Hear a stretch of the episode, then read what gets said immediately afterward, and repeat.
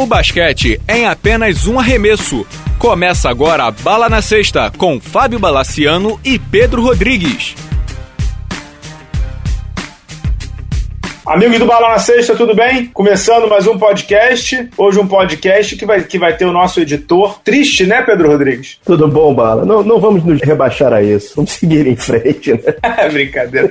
Grande abraço ao nosso querido Pedro Amorim. Está entre em lágrimas nesse momento, mas faz parte da vida, Pedro Amorim. Faz parte da vida. Você continuará sendo nosso amigo sexta, sábado, domingo ou na segunda, né, Pedro? Isso, cara. Cuidado com as marquises só, tá, cara? É verdade, é verdade. Vamos começar falando de coisa boa, então vamos começar falando de NBB. NBB. Pedro, antes de começar falando da quadra em si, na semana passada a gente teve um anúncio, foi justamente no dia seguinte ao que a gente gravou, o anúncio da parceria da Liga Nacional de Basquete com a Rede TV. E aí a notícia mais bacana dos últimos tempos, na minha opinião, é o NBB em TV aberta, novamente em temporada regular, eles passaram as finais na Globo recentemente e tal, mas agora os jogos de temporada regular na Rede TV todo sábado, já começou com esse sábado no jogo entre Paulistano e Pinheiros, narração do Marcelo Duol, comentários do Marcel e do Maurício Capella. E foi uma transmissão muito legal e um começo super animador, né? Num horário também muito bom, 17h30. Na semana que vem, no dia 12, a gente vai ter um jogo de dois times muito tradicionais também, Franca e Mogi. O começo é animador, não é isso, Pedro? A transmissão foi extremamente competente. O Marcelo Doan, eu já gostava dele desde o Sports Plus. Eu acho ele um bom narrador. E, cara, assim, a vantagem quando você tá numa rede como, não tão, como dizer, grande, digamos assim, uhum. é que você pode experimentar mais. Então, uhum. por exemplo, eles abriram muito rede social, eles usaram o Periscope, eles uhum.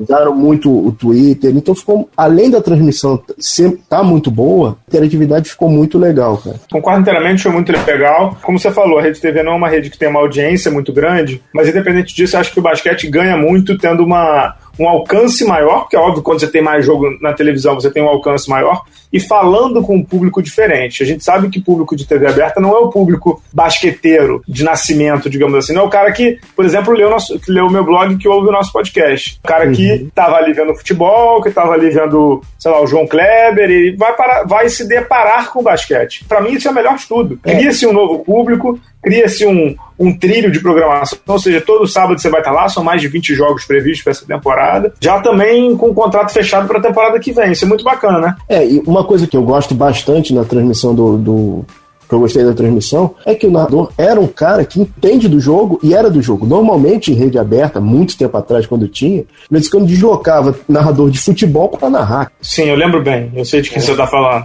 Pelo amor dos meus filhinhos, eu adoro ele. Meus... É, exato. Mas, eu assim, adoro ele, mas não dá, realmente é muito difícil. De todo modo, de todo modo, é, acho que tem que ter uma adaptação da gente e da equipe. O que eu quero dizer é o seguinte: a equipe precisa ser didática também, porque é um outro público. E a gente não pode exigir que o cara tenha 100% de comentários técnicos, porque o público é diferente, entendeu? Então vai ter que ser uma adaptação das duas partes. Acho que é começo de casamento também, mais do que qualquer coisa, vai ser uma fase de adaptação e uma fase de um conhecer o outro, não é verdade? Não, e, cara, de novo, na Rede TV você tem uma liberdade maior porque você tem liberdade de errar. A próxima transmissão não, não tiver sido boa, não sei o quê, você tem um contrato longo que você pode, possa acertar no, durante o tempo. Eu achei muito legal, Sim. achei a escolha do, do jogo também foi muito boa, que, cara, assim, infelizmente o NBB estava muito escondido, só acompanhando via web mesmo. Uhum. Acho que a escolha do jogo também foi muito feliz. É, para você ter ideia, esse negócio está escondido, você tem toda a razão, para você ter ideia. A gente só tinha tido um jogo na televisão, no Sport TV, que foi de abertura no dia 2 de novembro, e se não fosse a Rede TV, a gente só ia voltar a ter um jogo de televisão no dia 17 de dezembro. Pois é. Ou seja, quase não, 45 dias depois, exatamente 45 dias depois. Um terço do campeonato. Então, assim, é realmente absurdo, é absurdo. É tão absurdo, sei lá, quanto o Lakers abriu um jogo contra o Detroit levando de 14 a 0, como está acontecendo agora, entendeu? Mas eu tô quase, quase me perdi, meu cara. Desculpa, eu olhei aqui, mas o que tá acontecendo? Mas enfim, né? Vamos lá, vamos lá. Calma, Agora, calma. falando de coisa boa dentro da quadra, o jogo foi entre Paulistano e Pinheiro. Paulistano deu uma surra no Pinheiro, 101 a 77, principalmente por conta daquele segundo período, que foi 32 a 12, se eu não me engano, uhum, uhum, e uhum. onde o Gustavo Deconte, o técnico, que vai ter texto sobre ele, inclusive essa semana lá no blog, ganhou o jogo quando mudou a defesa, né? Ele mudou a defesa de defesa individual para a zona, o Pinheiros não soube sair da zona, e os jogadores falaram isso, achei muito interessante, os jogadores admitindo, não, não, a gente não conseguia sair da zona dos caras, e não conseguia mesmo. Uhum. E o uhum. Paulistano, meu caro Pedro Rodrigues, o líder do campeonato. São sete jogos apenas, cinco deles em casa e quase todos contra times, digamos assim, não tão animadores assim. Mas 7-0 é 7-0, né? Ah, mas ganharam do Flamengo. E, cara, é, o único, é, o único, é o único dos favoritos. É tem o, o, atual MVP da temporada, que é o Caio Torres, né, cara? Até o momento, sim. Até o momento, não, não tem como tirar do cara. Ele tá muito bem, cara. E fininho, né? É, exato. Fininho, perdeu 16 quilos. Falei com o Gustavo Deconte esse domingo. O pivô que chegou de São José pro Paulistano perdeu 16 quilos. Você vê que o cara, o cara tirou 16 quilos do corpo dele para jogar. Imagina o trabalho que não foi feito com ele. Isso é muito bom. Parabéns à preparação física do Paulistano, fisiologia, tudo lá. Isso é muito legal, né? Realmente é muito legal. Agora, Bala, falando um pouco do Aquele menino Lucas, esse menino vai dar caldo, cara. Já deu, né? Ele se adaptou, enfim, ao, time adulto. Ele tá jogando um NBB muito bom, uma LDB ainda uhum. melhor. Esse garoto, ele é muito bom. Desde sempre ele é muito bom. Ele só não uhum. tinha o famoso, né, Pedro Rodrigues? Aquilo que a gente sempre fala, tempo de quadra. Assim, desculpa, não é difícil. O Lucas Dias ele tem 2 metros e 7 de altura e joga na posição 3. Uhum. De cara, aqui no Brasil, ele vai levar vantagem, né? Pela altura, pela envergadura. Então, esse ano passado ele teve uma média bizarra de 11 minutos por jogo, esse ano ele tá com 30 por jogo. Então, quando você multiplica por 3 a minutagem, ele tá multiplicando por 3 os seus pontos. Ele tá uhum. tá com 13,8 pontos por jogo, a ótima média de 6,8 rebotes e tá chutando 57% de tiro de quadra, de tiro de, de dois pontos, entendeu? É, não, é, uma média absurda. Se não me engano, ele teve um duplo-duplo nesse jogo, né? Fez, fez um duplo-duplo. Foi o melhor jogador do time uhum. ontem, né? Foi o melhor jogador do time nesse sábado. Ele fez 15 pontos e 12 rebotes e 5 assistências. Ou seja, mais 5 assistências ele faria o triplo-duplo. É óbvio que, assim, sempre quando olho esses garotos, a gente tava falando no outro dia do Fábio Melo, eu repito, eles são ainda prospect, né? Eles são ainda um uhum. prospecto, eles são ainda jogadores de formação. O próprio Lucas Dias, mesmo você vê o jogo dele, ele, um, que ele ainda baseia muito do seu jogo em bolas de três pontos, isso tá claro. Segundo, uhum. que ele tem alguns, de, não é defeito, algumas coisas a aprimorar, o ball handling, né, que os americanos chamam, o manejo de bola, uhum. ele, ainda, ele ainda quica a bola muito longe do corpo, mas só tem uma maneira dele corrigir isso, Pedro Rodrigues. Qual é a maneira dele corrigir isso? Quadra. Quadra jogando, não tem outra maneira. Uhum. Não tem outra maneira. Ou vai jogar ou vai jogar. E aí, jogando, ele melhora. Entendeu? Ele, ele é muito bom. Dessa molecada boa, ele tem uma cabeça muito boa. Ele tem uma cabeça muito é, centrada, focada no que ele tem que fazer. Então, esse, esse é um jogador pra gente ficar de olho com muito carinho, né? É, eu acho que para manter a estrelinha do lado, para ficar de, de olho mesmo. Acho que no, no computo final, acho que realmente foi um ganho para a liga, um ganho para o basquete nacional. Lembrando que a liga continua fazendo a excelente transmissão da web. web. É verdade. Que é uma co cobertura excelente, mas nem todo mundo tem acesso e numa rede aberta você realmente explode para um público muito maior, né? É, a única coisa que, que eu acho que isso a Liga vai ter que corrigir muito breve. Eu esperava que já fosse nessa temporada, pra você ver, Pedro. A gente, você tava reclamando do dia da tabela e eu fui dar uma olhada com mais carinho, né? Tem uma coisa que eu já falei uhum. e acho que a gente vai ter que falar de novo. Tô dando uma olhada aqui na tabela com calma. Quem quiser depois é só acessar lá na é, é lnb.com.br e, e na tabela de jogos. Você vê, primeiro que assim, a gente vai ter um jogo na Rede TV agora entre Franca e Franca e Mogi no sábado, dia 12. A dia 19, provavelmente eles vão puxar algum jogo ou do dia 17 ou do dia 20, né? E aí, uhum. na minha concepção, já deveriam fazer esse jogo do dia 20 virar dia 19 para ser o Flamengo. Acho que o Flamengo tem que entrar na, na grade rápido. Eu, inclusive, tentaria que ele entrasse nesse dia 19. Tudo bem, não vai entrar. É, aí a gente vai ter jogo de NBB até o dia 22. Dia 22 de dezembro a gente tem um jogo às 21 horas na Bahia. É, Vitória da Bahia e Pinheiros. E depois o NBB só volta no dia 8 de janeiro. Ou seja, 16 é dias parado, é muita coisa.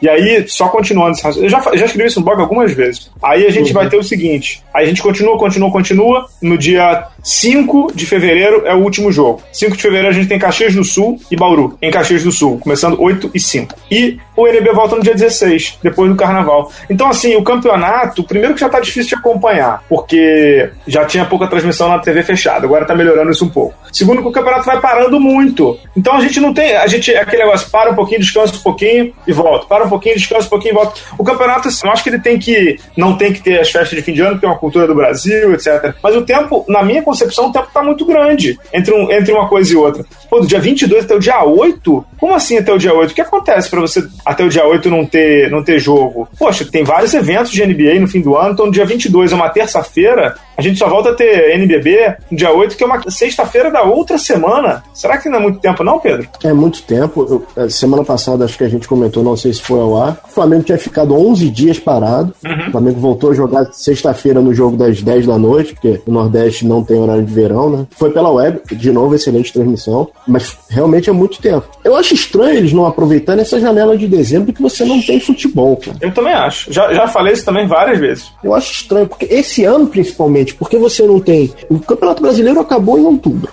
uhum. de futebol. Copa do Brasil se decidiu agora e não tem nenhum brasileiro na, na, no Campeonato Mundial. E você vê, né? Você vê.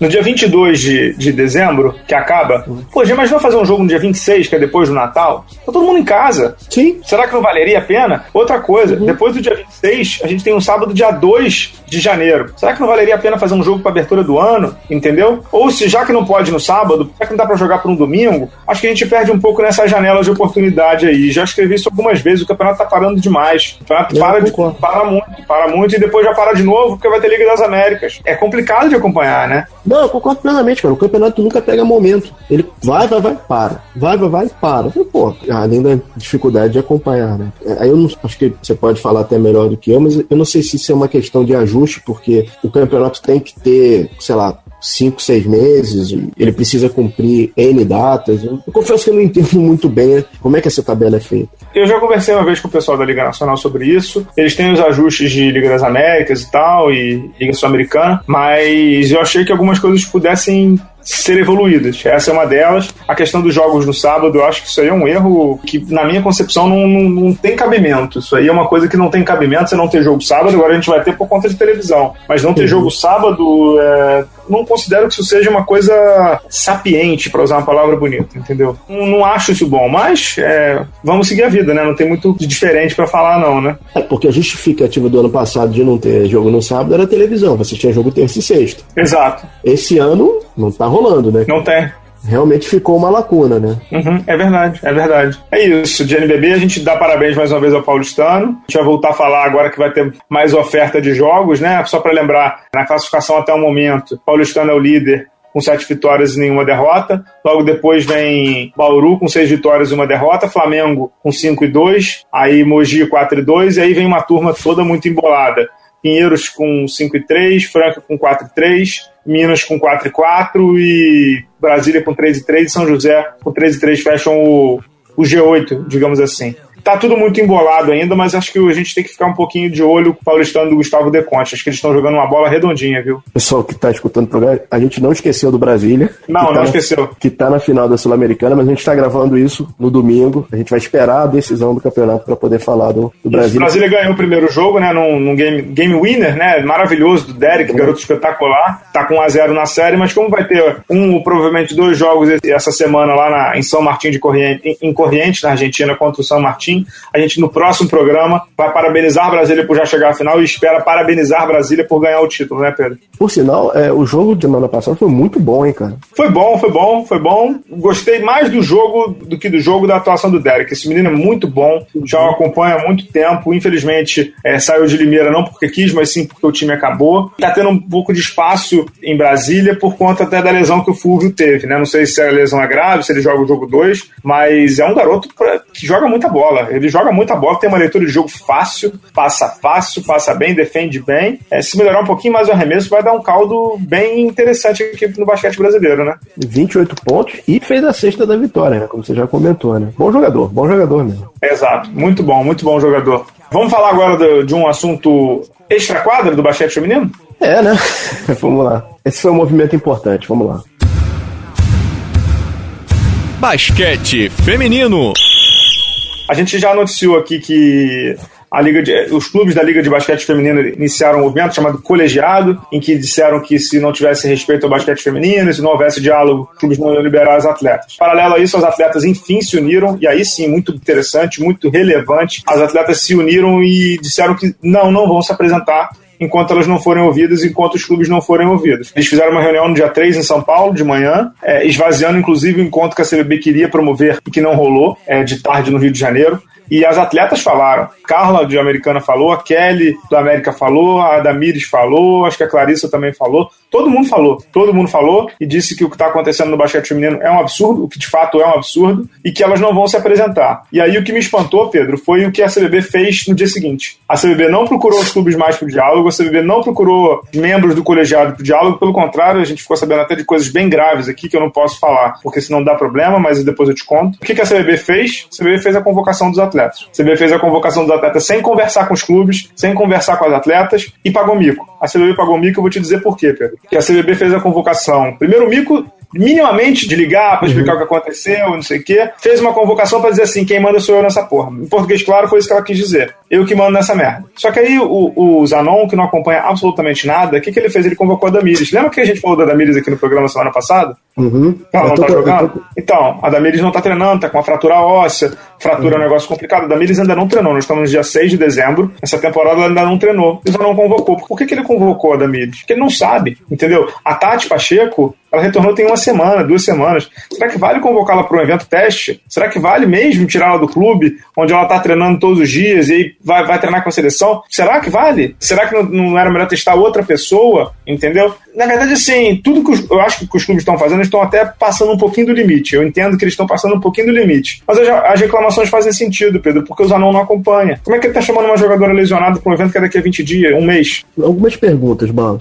O evento que teve em São Paulo, inclusive tinha até um, um uma banner. mensagem atrás, é um banner chamado Respeito ao Basquete Feminino. Ele foi chamado em cima da hora? Foi alguma coisa. Não, foi, foi, foi de. Esse aí, esse aí não tem problema falar, não. Eles fizeram exatamente para esvaziar o evento da CBB. A CBB marcou aquela reunião com, com os clubes no dia 3. Tarde, os clubes ficaram bem putos porque não tinha proposta nenhuma e não, não tinha pauta. Aí eles falaram: sabe de uma coisa? Eu vou organizar. Eles marcaram, a CBB marcou no dia 3 de tarde no Rio de Janeiro. Aí eles falaram: sabe de uma coisa? Vou... Aí na segunda-feira eles avisaram que no dia 3 de manhã em São Paulo ia ter uma coletiva deles. O fato é, a CBB não apresenta absolutamente nada de concreto. A CBB diz que tem um planejamento. Sabe qual é o planejamento para a feminina? Amistosos contra a Argentina e a Austrália antes do evento teste. Contra quem que é o evento teste? Argentina e Austrália. Sabe? Acho que assim, beira até a falta de respeito, sabe? Beira até a falta Tem de tempo, respeito. cara. A Olimpíada daqui a quatro anos, cara. É, pois é. Então, assim, assim, beira até a falta de respeito e assim, mas acho que tá muito claro que, que as meninas são estão chamando a atenção para um problema, né? Está claro para você uhum. também, né? Elas estão só falando, ajuda eu, né? Elas só estão falando, ajuda eu aqui. E não tá rolando. Entendeu? Acho que isso, isso é o que tá mais claro para mim. O que eu queria entender é o seguinte: essa reunião pela manhã foi marcada porque não houve uma devolutiva da confederação, foi marcada porque foi marcada? Porque pelo que dá Não, foi marcada porque não houve uma devolutiva. Foi marcada não só porque não houve uma devolutiva, como não houve nenhum diálogo, entendeu?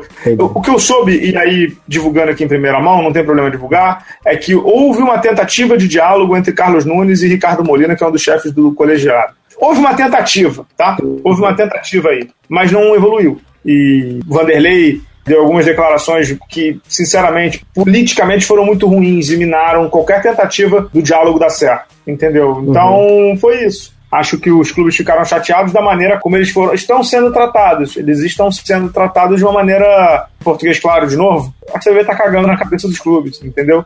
E eles se emputeceram. A, a pergunta que fica para mim é: até quando vai isso? Ou seja, será que de fato as meninas não vão se apresentar? Pelas declarações, são declarações bem fortes, né? tem uma declaração da, é, da Miris bem contundente. Eu não sei, cara. Se eu fosse arriscar hoje, eu diria que eles, elas não vão aparecer, cara. Uhum. Não, eu também se acho que não. Se arriscar. Daqui a um mês, mesmo, daqui a um eu mês. acho que no momento que elas deram a cara nessa reunião, cara, isso para mim já é uma negativa a qualquer tipo de convocação da CCBB. É um movimento forte. Agora, de novo, né, Bala? Faltam menos de oito meses para a Olimpíada, né, cara? É verdade. É brincadeira, né? É brincadeira, é brincadeira. E o que me espanta, realmente o que me espanta, eu acho que, é, que, a, que a coisa lá que o colegiado quer de, de definir convocação, não sei o que, realmente é um exagero. Acho que é um exagero, mas o, o que me espanta realmente é a CBB não conseguir conversar com o clube. Para conversar com o clube, tem que mostrar que tá fazendo alguma coisa. Para conversar com o clube, tem que mostrar para ele que assim, olha, eu tô, tô agindo, olha, eu tô pensando em vocês O evento teste é Argentina, Austrália e Venezuela. Contra quem que são os amistosos? Argentina e Austrália. Pô, beira piada, sabe? Contra quem que a seleção vai se preparar para as Olimpíadas? Onde que ela vai dormir? Entende? Esse tipo de coisa que para mim tá pegando um pouco mal, né? Acho que assim, acho que de fato há um exagero de pedir que o colegiado meio que tome conta das coisas, mas a CBB poderia dar uma força, né? Força no sentido de, de fazer alguma coisa concreta, né? Estamos aqui pensando em vocês, entendeu? Acho que todas as reclamações das meninas são bem legítimas, viu? De novo, tudo que tá ali, a gente já teve essa conversa, tudo que tá ali, que o colegiado tá pedindo, não tá errado. Na não, frieza não. do papel, não tá errado. A questão é, será que a força do movimento, a força, o empurrão que o movimento deu, será que foi, é um movimento tão certo? Será que um erro conserta outros erros? Não sei. Mas eu, eu acho que, mas eu acho que o movimento nasceu claramente para chamar a atenção. O movimento nasceu claramente para chamar atenção para um problema. E acho que se a CBB tivesse preocupada e se a CBB tivesse, como é que eu vou dizer? Se a CBB tivesse preocupada, se ela tivesse minimamente preparada, ela viria para a imprensa, para a opinião pública, para a sociedade, mostrando que tá tranquilo. A gente já tá fazendo coisa aqui. E aí, a sociedade, a opinião pública, voltaria para esse colegiado e falar assim, pô, vocês estão brincando, a CBB tá, tá, faz... tá fazendo muita coisa, entendeu? É isso, é isso de basquete feminino. Pedro, quer fechar com algumas perguntinhas de NBA aí? No momento em que a gente grava, o Golden State vai cravando 30 a 16 no Brooklyn Nets para fazer a 22 e 0, hein? Coisa impressionante o Golden State, hein? Um que vai parar o Golden State é o Paulistano. Vamos lá. Vamos às perguntas? Vambora.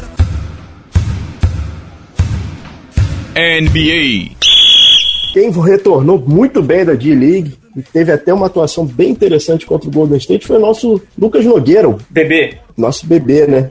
Uhum. E aí, Bala? Agora vai? Não sei, cara, não sei porque o Lucas Bebê ele tá lá numa situação que ele é o terceiro pivô do time. Na verdade, uhum. o pivô é o Valanciunas, o reserva é o Biombo e ele é o terceiro. O Valanciunas se machucou ele virou o segundo pivô do time. Então tem que esperar para ver como é que vai ser depois que voltar o Valanciunas. O fato é, nesse jogo contra o Golden State que ele fez 14 pontos, ele jogou mais tempo que o Biombo e foi mais efetivo, até porque ele é mais leve, mais rápido, para jogar contra uhum. o Golden State. E aí tem que ver como é que vão ser os próximos jogos, né? Porque uma coisa é um jogo. O Lucas mesmo deu uma entrevista depois do jogo pro time do pra TV Raptors lá, falando sobre isso, que não adianta jogar bem um jogo, ele tem que jogar bem vários jogos seguidos. E ele tá certíssimo. Uhum. Ele não é, ele não pode ser jogador de um jogo só, ele tem que ser jogador de vários jogos. E a gente sabe que manter a regularidade na NBA é dificílimo, dificílimo mesmo, né? E tem outra coisa, Pedro fazer muito ponto na NBA, não estou dizendo que é fácil, não, não é. Mas ele fez muito ponto sempre em, enterrada ou em jogada de pick and roll. Você uhum. vê que, obviamente, o time não tem ainda jogadas para ele, não chama jogadas para ele, nem é para chamar, porque ele está começando agora. Ele não criou jogadas para ele. Cara, eu confesso que foi animador, né? É um foi, jogo foi. só. Eu confesso que eu não esperava que ele conseguisse ter algum tipo de brilho. Não... Achei um bom jogo, um bom jogo. Espero que consiga manter uma certa regularidade, né? Tomara, tomara. Eu acho acho que também ele, é, ele é outro tipo de caso do, do, do, Prospect, se bem que ele jogou um pouco mais lá no Estudiantes, mas ele é outro que a gente só vai saber se ele vai render ou não se ele tiver tempo de quadra. E ele tá tendo tempo de quadra, e ele, quer dizer, tá tendo, tá tendo agora que ele virou um reserva efetivo. Tomara que ele continue jogando, tomara que ele continue desempenhando um bom papel. Ele é um bom jogador, cara, ele é um bom jogador. Acho que ele entra muito naquela função do pivô defensivo, do shot blocker lá não comparando, pelo amor de Deus, mas ele, sei lá, tipo o André Jordan, entendeu? Só que o André Jordan é um cavalão de 2,35 de altura com 2,75 de envergadura. Mas o André Jordan é uma força defensiva, o Lucas Bebê pode vir a ser também, ou pode vir a tentar ser também, né? Uhum. É, falando em tempo de quadro brasileiro, hum. Nosso Marcelinho Huertas está perigando no Los Angeles ou situação. Tá, tá tranquila? tá perigando, tá perigando, claro que ele tá perigando. Marcelinho Huertas, todo jogo é o famoso DNP, né? Did not play, coach, coach decision. decision. É, e é isso mesmo, é o coach decision. O Lakers está numa campanha tenebrosa de ruim e, e, ele sequer entra em quadra. Parece que. Parece não, é, é, é a opção do Byron Scott, o técnico, né? Uhum. O Marcelinho Huertas, ele, ele jogou. A última vez ele jogou no dia 24 de novembro contra o Golden State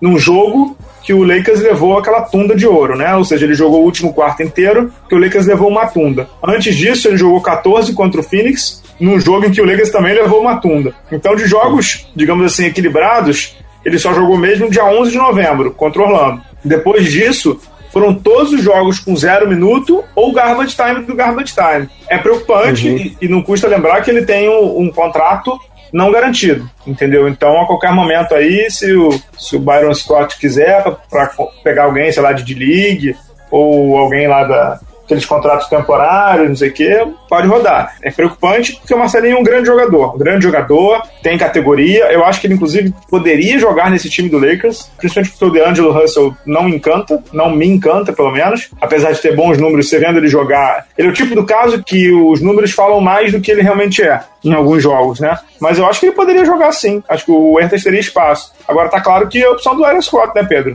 Eu achei que o Ertas fosse ganhar mais minutos em quadras depois que o Aaron Scott mudou, tirou um pouco da, da obrigação do Lou Williams de carregar o jogo, de armar o jogo. E não, isso não acabou não acontecendo, né? Sem dúvida. É uma pena, cara. É um, eu não sei se ele ainda não voltou da lesão, ele não sei, não sei dizer, realmente é uma pena. Eu acho que, acho não, claramente é uma opção do, do Byron Scott ali. O Ertas, ele, nos jogos que ele entrou, ele entrou bem no ataque, mas de fato ele, ele, ele tem uma deficiência defensiva já há muito tempo, não é de, não é de agora e também uhum. não é surpresa. Mas acho que chamou, porra, chamou muita atenção do Byron Scott e ele acabou não, não colocando o brasileiro. Fico preocupado porque eu, a gente sabe que ele tem mais bola do que isso, a gente ah. sabe que ele tem mais bola do que o DNP lá, né? Uhum. Tem mais bola que Swag P, DMP, é. Tem, tem, tem. tem. E, o elenco do Lakers é uma porcaria. Ou seja, ele, não, ele não conseguir jogar num elenco que é uma porcaria é preocupante, né? Na minha opinião, preocupante, né? Falar nisso, grande abraço aos nossos amigos do Washington Wizards, que deu alegria para um senhor de idade que está se aposentando essa semana. Né? É, eu, eu escrevi lá no Facebook, no Twitter, no dia que o Kobe fez os seus 31 pontos contra o Washington, e essa provavelmente foi a última grande atuação do Kobe. Pode ser que tenha sido exagero, porque ainda tem, sei lá, mais 40, 50 jogos aí por jogar, mas acho que do jeito que ele jogou lá, não só pelos 31, é porque o Kobe, sei lá, é capaz de fazer 40, 50, ou era, né? Mas no, no último minuto ele ainda teve perna para matar duas bolas decisivas, né? Ou seja, é, o Kobe como a gente o conhece, né? É. Ou como ele era, né? Como ele era, como ele era. É. Como ele era. Falando em como ele era, nosso amigo James Harden voltou a ser como ele era há dois anos atrás, cara? Olha, ele, eu não sei, Pedro, mas assim, tá muito claro para mim que tem alguma coisa muito errada ali no, no Houston, né? O, Houston, no momento em que a gente grava é, e ele não joga nesse domingo, o Houston tem 10 e 11, ele até vem de três, de três vitórias consecutivas, mas o time não tá jogando bem. Ele não tá jogando bem o Houston. Ele, inclusive, tá atrás ali do Utah, tá na oitava vaga. E as últimas vitórias dele não foram convincentes, né? Não sei se você concorda comigo. E eu não consigo detectar exatamente o que, é. Eles já trocaram de técnico, mas eles não estão bem. O Houston ganhou de adversários até certo ponto respeitáveis. Ele ganhou do, do New Orleans, do Dallas e do Sacramento. Sacramento menos respeitável, mas assim, é, tudo bem. Ainda tem o Rajon Rondo e o DeMarcus Cousins. Mas o Houston tá estranho, não tá? tá e o Houston ganhou cinco das últimas seis, tá? Pra, pra ser sincero. Um movimento da, da diretoria que não deu certo se chama Ty Lawson, né? Tá, tá claro. Que era um, tá, tá, claro, né? Tá é, claro. que era um fio desencapado no Nuggets, acharam que sobre um técnico experiente, sobre um time mais experiente, ele poderia render, porque ele é um bom jogador, no fundo ele é um bom jogador. Mas realmente não deu certo, a experiência não deu certo. Tem alguma coisa estranha ali, cara. Ele não, não sei se certo, é... eu acho eu acho que tem duas coisas. Uma é que o Patrick Beverley, que voltou a ser o titular, dizem que ele era muito querido no vestiário. E ano passado ele terminou a temporada como titular e queriam que minimamente ele disputasse a posição com o Ty Lawson. Ou seja, disputa aí e vê o que, que dá. E o Kevin McHale não, teve, não deu nem essa oportunidade, porque ele meio que já bancou o Patrick Beverly para botar o Lawson de titular. Isso já criou uma animosidade. E a segunda coisa eu acho que é tática, que é a seguinte: o Ty Lawson é bem mais baixinho e defende muito pior do que o, uhum. o Beverly. O que, que acontece? O Harden, apesar de ter melhorado na defesa, não é um exímio marcador. Então acabava que o, que o backcourt lá com o Lawson e o Harden, ficava uma peneira. Então o Houston, até pouco tempo atrás, eu vou pegar para ver os dados exatamente, até pouco tempo atrás era um dos times que mais levavam bola de três. Então, por quê? Principalmente porque o perímetro estava sendo mal, mal administrado, digamos assim. E aí, com o Beverly, isso tende a melhorar, isso tende a, a ficar mais azeitado. Só incluindo uma, uma coisa a mais nessa informação: perímetro mal policiado e quando o Dwight Howard está fora, a área pintada também fica mal protegida. Cara. Também, também. Tomam, também. Eles tomam muito ponto no, perto da sexta. É, então, pra você ter ideia, o Houston, até o momento, eles levam 35% das bolas de três que, eles, que, que os adversários arremessam. É muita coisa para um time que quer brigar lá em cima. Acima deles estão times que a gente sabe que não marcam bem no perímetro. New Orleans, Washington, o Denver, o teu Phoenix, o Brooklyn Nets, entendeu? A surpresa para mim, inclusive, é o Memphis nessa primeira página, mas o, o Houston ele, ele, meio que vai se acertando quando agora entra o Patrick Beverly para ajudar a defender. Agora, eu não sei se a química vai voltar assim tão forte, não. É, eu diria que o problema do Houston está na E! Entertainment Television. É. Ah, nas Kardashian, né? nas Kardashian. no TMZ, né? É, no TMZ. É, tá complicado essa temporada pra NBA, né? Tá, tem muito caos fora da quadra, né? Vamos fechar com o nosso calouro Okafor. Vamos, o Jahili, outro, é, é. outro doido. Ele, ele, foi pego, cara, em Boston, tentando comprar bebida, sendo que ele tem 19 anos, a lei americana é 21. O bar era um bar frequentado por torcedores do Boston e, e ele acabou se engalfiando com torcedores, né? É aquele vídeo que ele soca um cara na saída, é esse? Exatamente, exatamente. Maravilhoso o vídeo, né? Uma coisa educativa, né? É, assim, Bala, quando é que o dono do Philadelphia vai chegar a ter a luz para falar, cara, não tá dando certo isso aqui. Ou eles querem minimizar o valor para vender o time. Não é possível isso. Não, eles estão fazendo tudo errado. Eles devem estar fazendo tudo errado. E, e, eu não sei quem foi que falou. Cara, ah, é, foi na ESPN alguém que disse que conversou com o Michael Carter Williams, que saiu, e o Michael Carter Williams disse que jogar no Philadelphia hoje é um teste contra a depressão. Olha que absurdo. Ou seja, você imagina como é que, como é que fica a cabeça do. Não justificando o, o caso do, do Okafor, claro, que isso é injustificável, mas é, é, óbvio que a cabeça do jogador fica uma merda. É óbvio que o jogador que tá ali sabe que ele é um. que ele está jogando em um time derrotado, que ele está jogando em um time que o management, que é, que é gestão, é muito ruim o cara enlouquece mesmo. O cara enlouquece mesmo, né? Bala, o menino, tem toda a culpa. Tem toda claro, claro, sem justificar, por favor, né? Ele só toma uma atitude depois que tem vídeo divulgado na imprensa, que tem tudo. Uhum. Aí suspende por dois jogos, cara. É, lógico. Depois de muito tempo, do fato, quase duas semanas, cara, assim, o sino da liberdade não toca mais em Filadélfia, cara. O não, queijo não tá podre. É, não, tá ruim, tá ruim o negócio, viu? Enfim, é uma pena, né? Porque é uma coisa que você sempre costuma falar muito bem. É, é uma franquia tradicional da NBA, né? A NBA não pode ficar, entre aspas, tão feliz com o Philadelphia assim, né? Agora, a NBA também não pode fazer nada pelo Philadelphia, né? O Philadelphia não, tem que agir, né? Não tem que fazer. Lembrando que o MVP da, da, da final da NBA era jogador do Sixers, né? Ah, sim, sem dúvida, sem é, dúvida. É, sem é, dúvida. É, aí você começa. Charles Barker, Alan Iverson, né? É. J, Malone. Ou seja, se o jogador que foi MVP da temporada passada jogou no Sixers não faz muito tempo que era um time razoável, né, cara? Uhum. Complicado. Eu me, lembro que eu, eu, me lembro que eu vi uma. Só para fechar a questão do Sixers e fechar esse podcast, eu vi uma declaração do Larry Brown, foi técnico do Sixers há anos atrás. Ele disse que era inacreditável que a direção estivesse fazendo aquilo que, que está fazendo com uma cidade como Filadélfia. Ele disse que mais do que com o time, é com a cidade. Porque tá, tá colocando a autoestima da cidade para baixo. Achei que era um exagero, mas agora tô dando razão pro Larry Brown, viu? Pois é. Pena, cara. É uma pena. Então é isso, né? Voltamos, Pedro, essa semana para falar de NBA, para falar de Brasília e para ver se vai ter mais algum entreveiro aí da, do colegiado do basquete feminino, né? Exatamente. Eu vou fazer uma analogia meio infame, mas não tem muito jeito. Cara, parece separação que fica hum. o pai e o filho, o, o pai e a mãe tentando é, lutar pelo filho, né, cara? Só quem sai quebrado da história é o filho, né? É verdade, é uma boa analogia. É uma boa analogia, não é uma analogia ruim, não. Então é, é isso aí, Pedro. É Vamos isso. deixar um abraço aí pro nosso Pedro Amorim, não? Um abraço para ele, né, cara? Um abraço carinhoso nesse momento que de dor. Se, é que já se repete na vida dele, né? Que já é alguma coisa comum. É, ano, é, entra ano, sai ano e isso acontece, né? É, né, cara? É o, é o, é o gangorra, mas tudo bem. Então, abraço ao nosso Pedro Amorim Ioiô, aos, aos nossos ouvintes, aos leitores aí do Bala na Sexta. Pedro, obrigado, até a próxima, viu? Até, Bala. Grande abraço.